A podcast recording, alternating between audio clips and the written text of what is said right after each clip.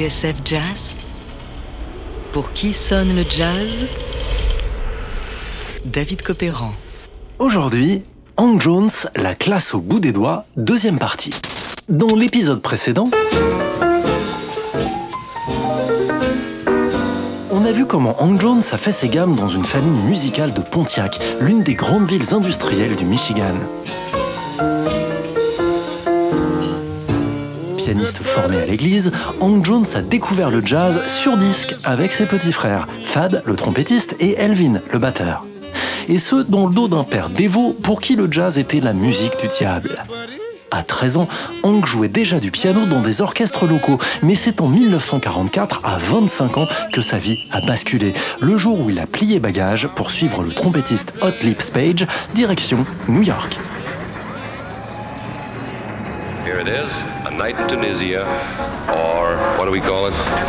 Interlude. Well, when I came to New York, 52nd Street, which was also known as Swing Street, Lorsque je suis arrivé à New York, raconte Hank Jones au magazine Downbeat, je me suis directement pointé dans la 52e rue pour voir ce qu'il s'y passait. Charlie Parker et Dizzy Gillespie étaient là.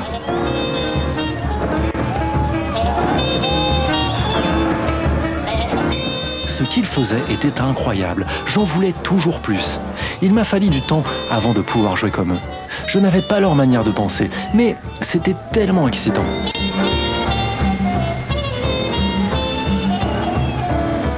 Et très vite, pour Hank Jones, le téléphone sonne.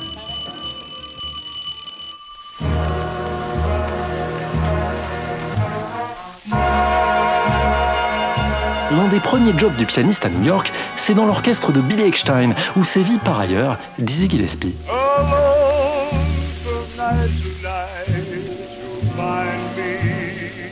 Avec ses grandes lunettes, son béret et son air facétieux, Dizzy agrège autour de lui une bonne partie de l'avant-garde new-yorkaise. Sur une photo prise au milieu des années 40 chez la pianiste Mary Lou Williams, on voit Dizzy, pipe à la main, assis avec quelques confrères autour d'un poste de radio. Sont présents Tad Damron, Jack Teagarden, Mary Lou elle-même et bien sûr Hank Jones.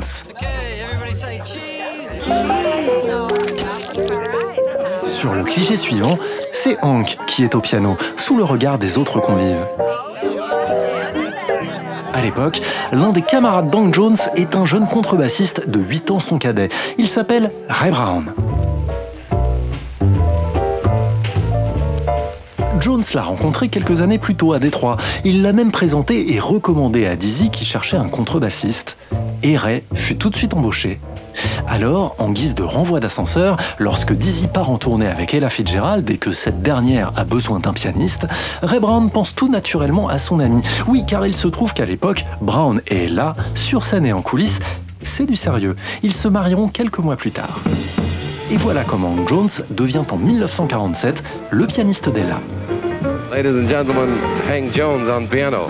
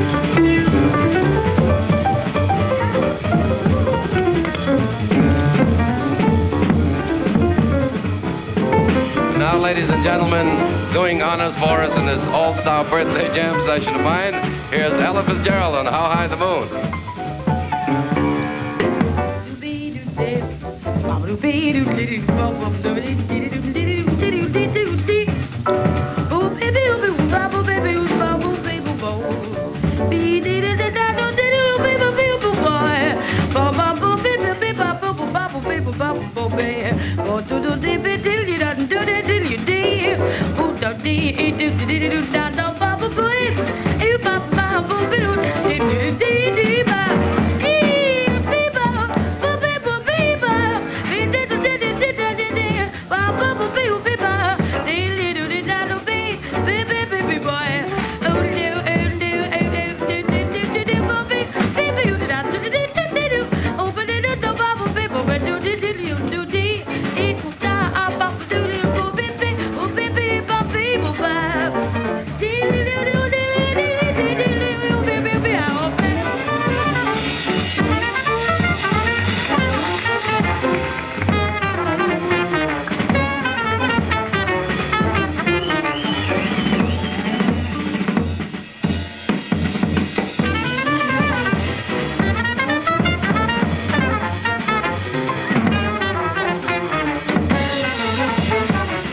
Sonne le jazz David Copéran sur TSF Jazz. Aujourd'hui, Hank Jones, la classe au bout des doigts, deuxième partie. Ce que vous venez d'entendre est un extrait d'une émission de radio réalisée le 27 novembre 1948 au Royal Roost de New York. Situé sur Broadway, à deux pas de Times Square et quelques blocs de la 52e rue, le Roost est surnommé le Metropolitan Opera House, autrement dit la Mecque du bebop. Et vous avez entendu l'animateur radio annoncer Hank Jones au piano, puis Ella Fitzgerald dans cette version de High the Moon, conclue par Ornithology de Charlie Parker, de circonstance. Tout cela pour vous démontrer qu'Hank Jones, tout comme Ella Fitzgerald, était aussi branché sur le bebop.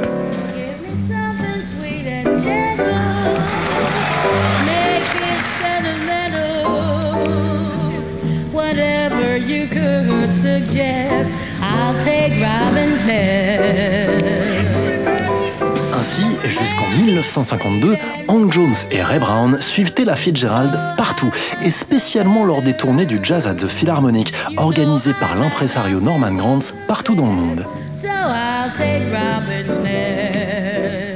Pour Hank Jones, accompagner Ella est une aubaine et une très bonne école. Il faut savoir jouer dans tous les tempos, dans toutes les tonalités, être au diapason de sa chanteuse, savoir se mettre en retrait, imaginer des arrangements sur le tas, bref, un vrai couteau suisse. Elle pouvait improviser tout le temps, n'importe quoi et sur tous les sujets, confie Hank Jones dans une interview à la chaîne PBS. Chaque jour, son répertoire s'étoffait un peu plus. Et si quelqu'un lui réclamait une chanson qu'elle connaissait mais que nous n'avions pas prévue, elle y allait de bon cœur et sans aucune répétition.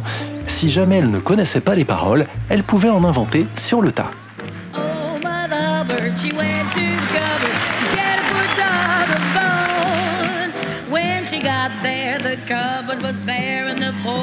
dog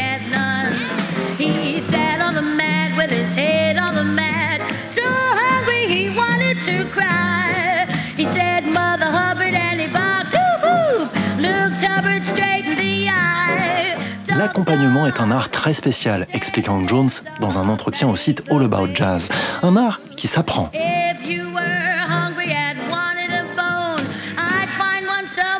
You.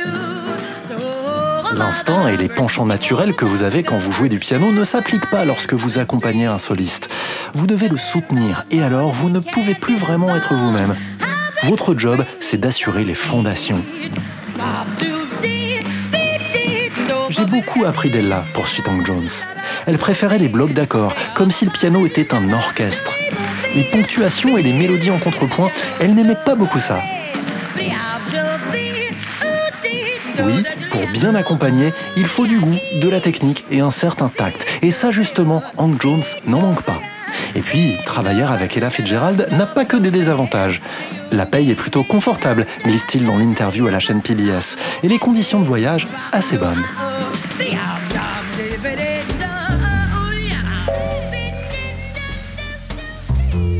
malgré tout, en 1952, Hank Jones décide de rendre son tablier. Déjà parce qu'entre son ami Ray Brown et la Fitzgerald, il y a de l'eau dans le gaz. Et puis, Hank Jones est plutôt casanier. Changer de ville soir après soir, ça commence à le fatiguer.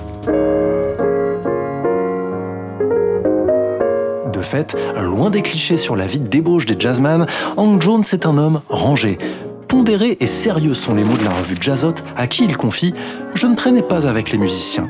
Je les écoutais pendant les sets, mais après le travail, je rentrais toujours à mon hôtel car j'avais besoin de repos. Je crois que je n'ai jamais participé à ces jam sessions, poursuit Hank Jones. J'ai sûrement manqué beaucoup de choses, mais je ne crois pas que traîner avec les musiciens et tout ce que l'on fait dans ces cas-là soit une bonne chose, comme jouer toute la nuit et faire des choses qui ne sont pas saines. Drugs, alcohol, and ultimately, sex. Alors, Jones va se fixer à New York et devenir un musicien de studio. Pendant des années, il travaillera pour la chaîne de télévision CBS comme pianiste à tout faire, ce qui lui apportera le confort et la stabilité qu'il recherche.